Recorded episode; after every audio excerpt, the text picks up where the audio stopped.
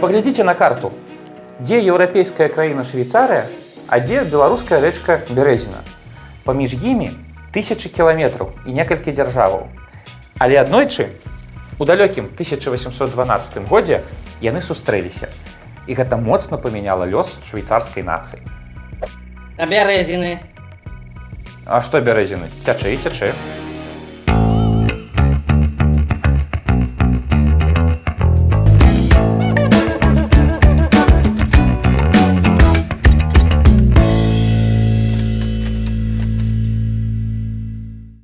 Што мы ведаем пра гістарычную швейцарыю? Ну, сыр там рабілі. І шоколад. І, І молоко. Не, не. Самае важнае, мы ведаем, што з ранняга сярэднявечча мужчыны гэтага горнага народу зараблялі грошы тым, што наймаліся ваярамі у войскі розных еўрапейскіх дзяржаў. Дзе толькі не ваявалі гэтыя зацятыя жаўнеры, за якія толькі краіны не пралівалі яны сваю кроў. Францыя, Гішпанія, Італія, Германія. Швейцарскія жаўнеры былі запатрабаваныя ўсюды да такой ступені, што яны часам нават ваявалі адзін супраць аднаго ў варожых войсках. Урэшце, іх статус вырас так моцна, што нават сам папа рымскі даверыў ім сваё жыццё і ўладкаваў у ватыкане асабістую швейцарскую гвардыю. І вось пачатак 19 стагоддзя. Па ўсёй Еўропе палымнеюць войны, развязаныя амбітным карсіканцам Наполеонам Панапарта, які на хвалі рэвалюцыі апынуўся на французскім троне. Усім бяда, а швейцарскім наймітам, як гаворыцца мацер адна, работы шмат, паспявай толькі ваяваць. На вялікую вайну пайшло 16 тысячаў адборных швейцарскіх хлопцаў. Яны ваявалі ўсюды, куды даходзіла наполеонаўская Францыя. Італія, Іспанія, Германія. Гэта былі цяжкія паходы, але найме там не прывыкаць. Покуль плоцяць грошай, швейцарцы ваююць. І вось настаў лёсавызначальны 1812 год. Моцна зменшаныя швейцарскія батальёны ў складзе вялікай арміі зайшлі на тэрыторыю расійскай імперыі. Спачатку ўсё ішло як звычайна. Тыповая ваенная кампанія. Толькі вораг збягаў нетыпова хутка. Традыцыйна яно ж як бывае. Прыходзіш ты на тэрыторыю ворага, выходзіш і гукаеш. Вораг, прыходзь са мной біцца.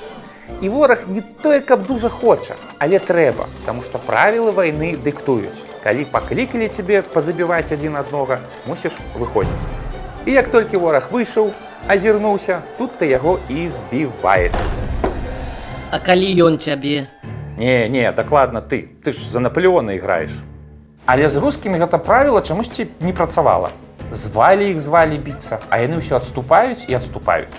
Прычым і войска ў іх немалое і рыхтаваліся яны да прыходу Наполеона спецыяльна, але ўсё адступаюць і адступаюць. Зрэшты, з рускімі заўсёды неяк неправільна, але адкуль пра тое швейцарцам ды французам было ведаць. І да адступаліся рускія ажно да Масквы, якая на той час яшчэ ўжо не была сталіцай расійскай імперыі. Але пры гэтым все адно з пазіцыі вайсковай стратэгіі выглядае як суцэльны нонсенс, што баяздольнае войска столькі часу адступала перад ворагам. Прычым нельга сказаць, што для наполеонаўскай арміі гэта была лёгкая прагулка. Расійская армія хоць і адступала, але агрызалась, чаго толькі барадзіно вартае. Таму да Масквы дайшло толькі 3000 швейцарскіх салдат з тых 16, якія выходзілі ў паход не спрыялі добраму настрою і маразы, якія ў гэтым годзе пачаліся асабліва рана. А яшчэ было вельмі голадна. Еўрапейцы ж як прывыклі ваяваць у сытых еўрапейскіх правінцыях. Паваяваў, паваяваў, стаміўся, павярнуў бліжэйшую вёсачку, сустрэў якога-небудзь селяніна, ну які ты першы па дарозе патрапіўся. Паглядзеў на яго так удумліва, Ён расчуліўся і вось табе мяса, сыры, калбасы я ж не хачу. А ў Беларусі змрочныя худыя сяляне, апранутыя чамусьці ва ўсё белае, толькі з-пад лба пазіралі на сваіх гасцей. Сельскай гаспадаркай на нашых землях у тыя часы было вельмі так сабе, асабліва пасля рэвізій на карысць расійскага войска і вялікага неўраджаю. Таму галоднымі засталіся ўсе. А можна мне яшчэ батону? Не. Не? А может, венгерская? Таксама не. Не? Ну, хоть что-нибудь есть? Няма. Ничего нема? Не. Ну ладно. Сітуацыю мусіла памяняць узяцце Масквы. Бо не трэба быць вялікім вайсковым стратэгам, каб зразумець, што там, дзе сталіца, ну амаль што сталіца, там і кілбаса. І не толькі кілбаса. Але у рускіх, як заўсёды, все чамусьці аказалася па-іншаму. Срэбра і золата у Маскве аказалася дастаткова. А вось хлеба і кілбасы вельмі мала. Так мала, што хоць плач. А тут яшчэ высветлілася, што Масква слезам не верыць. Таму давялося сыходзіць. І пачалося адно з самых дзіўных адступленняў у гісторыі сусветных войнаў. Вялізная армія непераможнага Наполеона, здаючыся маразам і голаду, пачала адступаць назад, на захад. Такога ў Гішпаніі і Партугаліі не было. Думалі старыя ваякі. Да Барысава, які раскінуўся на берагах прыгожай беларускай рэчкі Бярэзіна, дайшло толькі 1300 стомленых, змораных, знясіленых швейцарцаў. Знясіленых, але не зломленых. Наполеон здолеў абдурыць расійскіх генералаў, якія планавалі ўзяць імператара ў акружэнні ў самім горадзе Барысаве і пабудаваў пераправу ў некалькіх кіламетрах на поўнач ад горада. Там і пачалася пераправа войскаў. Нягледзячы на удалы манеўр Наполеона, сітуацыя ўсё адно выглядала вельмі напружаная. Па-першае, у спіну дыхалі рускія казакі. Дыхалі, а часам і стралялі. Па-другое, вельмі хутка павінны былі падысці асноўныя сілы Кутузава. А войскі самога Наполеона ў гэты момант былі вельмі моцна дэзарганізаваныя. Дезарга что? Дэзарганізаваныя, ну, значыцца, стомленыя. А, Да-да. Наполеон, стоячы на беразе ракі, сумным позіркам азіраў натоўп вакол сябе, шукаючы тых, хто мог бы прыкрыць адступленне ягонай арміі. І ўбачыў якраз іх стомленых, але не зломленых швейцарцаў. Менавіта швейцарскім батальёнам і дастаўся гонар прыкрываць адступленне вялікага імператара. Далей пачаўся хаос, які ў падручніках па гісторыі называюць бітвай на рацэ Беразіна. Карцеч, шрапнель, холодная вода, мокры снег, казакі, пікі. Але швейцарцы сваю місію выканалі. Яны прыкрылі адступленне Наполеона, які разам з адборнай гвардыяй змог вырвацца з абцугоў расійскага акружэння. Але каштавала гэта надзвычай дорага. Ад швейцарскіх батальёнаў засталося ўсяго толькі некалькі соцень чалавек. Але ж і гэта не ўсё. Да роднай Швейцарыі трэба было яшчэ дайсці праз непрыветную Беларусь, расчараваную Польшчу і незадаволеную Германію.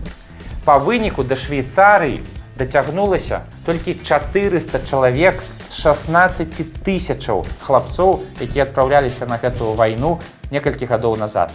І ўсе яны, неверагодна стомленыя, нямытыя, няголеныя, паўтаралі толькі адно слово бярэзіна.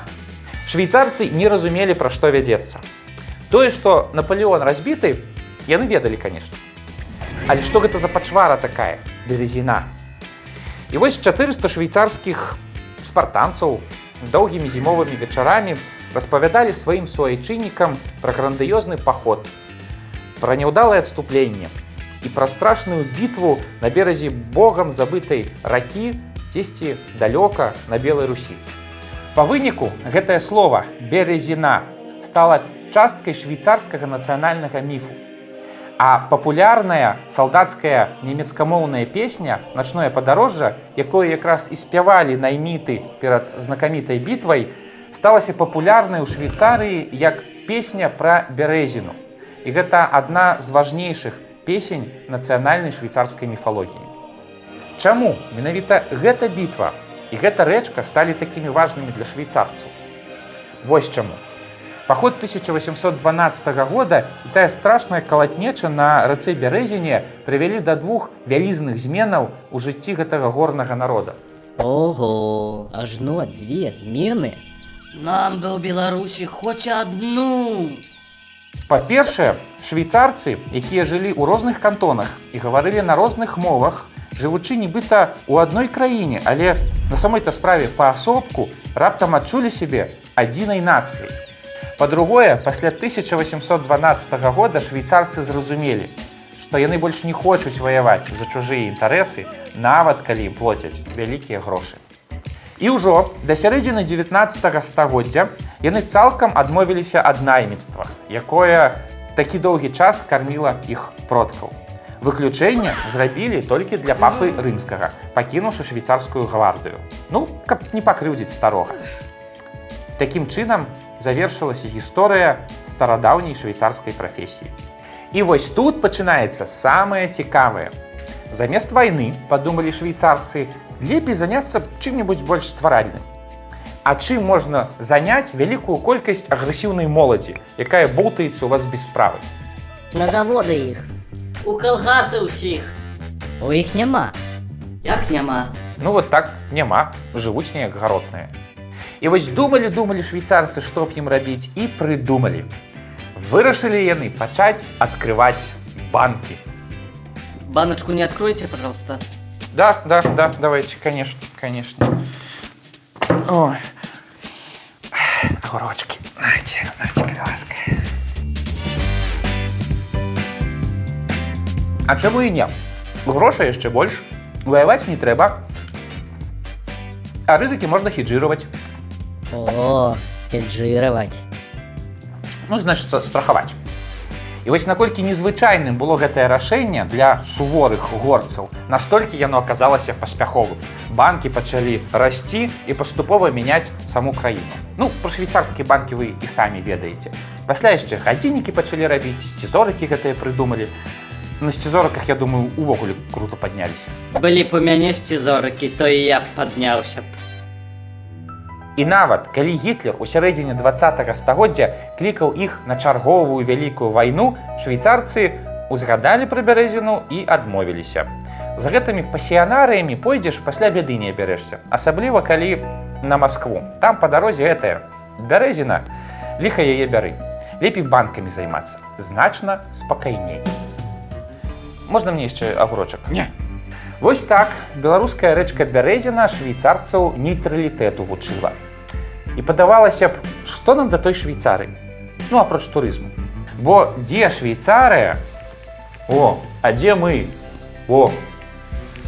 Але калі прыгледзецца да гісторыі гэтага маленькага шматмоўнага народа, то можна знайсці адну цікавую выснову. Часам трэба зведаць жахлівую паразу, каб азірнуцца і ўбачыць новыя магчымасці для сябе сваёй нацыі. А часам убачыць і саму нацыю.